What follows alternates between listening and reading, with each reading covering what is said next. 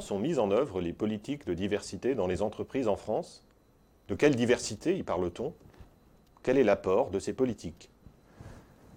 L'ouvrage Management de la diversité des ressources humaines, études empiriques et cas d'entreprise, que j'ai co-dirigé avec Anne-Françoise Bender du CNAM et Christine Nashberger d'Audencia, vise à répondre à ces questions. Depuis les années 90, les Nord-Américains mettent en effet en place des politiques de diversité sur la base d'arguments économiques, en les démarquant des politiques de lutte contre les discriminations qui, elles, datent des années 60. La situation en France est différente. Le management de la diversité, la lutte contre les discriminations sont des préoccupations plus récentes, début des années 2000, et sont davantage liées l'une à l'autre.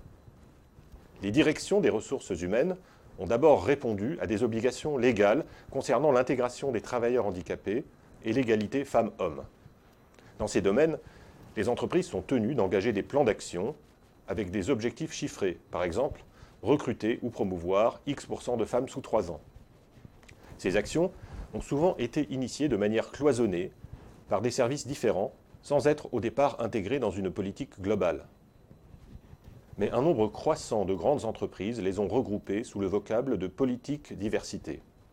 Ce terme signale également la volonté d'aller au-delà des dimensions de handicap ou de genre pour inclure l'origine et plus récemment l'orientation sexuelle. Les recherches mises en évidence dans l'ouvrage montre néanmoins que de telles politiques diversité sont délicates à mettre en œuvre, du fait du caractère privé ou sensible, notamment de ces nouvelles dimensions. On constate également une moindre pression des syndicats sur ces nouvelles thématiques. Enfin, se posent des problèmes pratiques.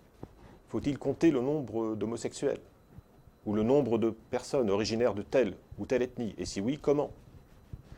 La gestion de la diversité peut alors apparaître difficile à cerner, si elle est insuffisamment concrétisée dans des actions visibles, elle risque également de rencontrer l'incompréhension des salariés.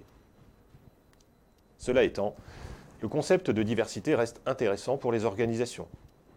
La gestion de la diversité, parce qu'elle se donne un objectif ambitieux de changement culturel, invite à une remise en question des cadres de pensée traditionnellement admis dans l'entreprise.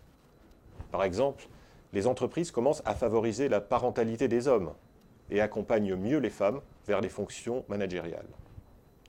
Elles peuvent aussi contribuer à modifier le regard porté sur les personnes lesbiennes, gays, bisexuelles et transgenres, en faisant sauter les tabous qui les affectent.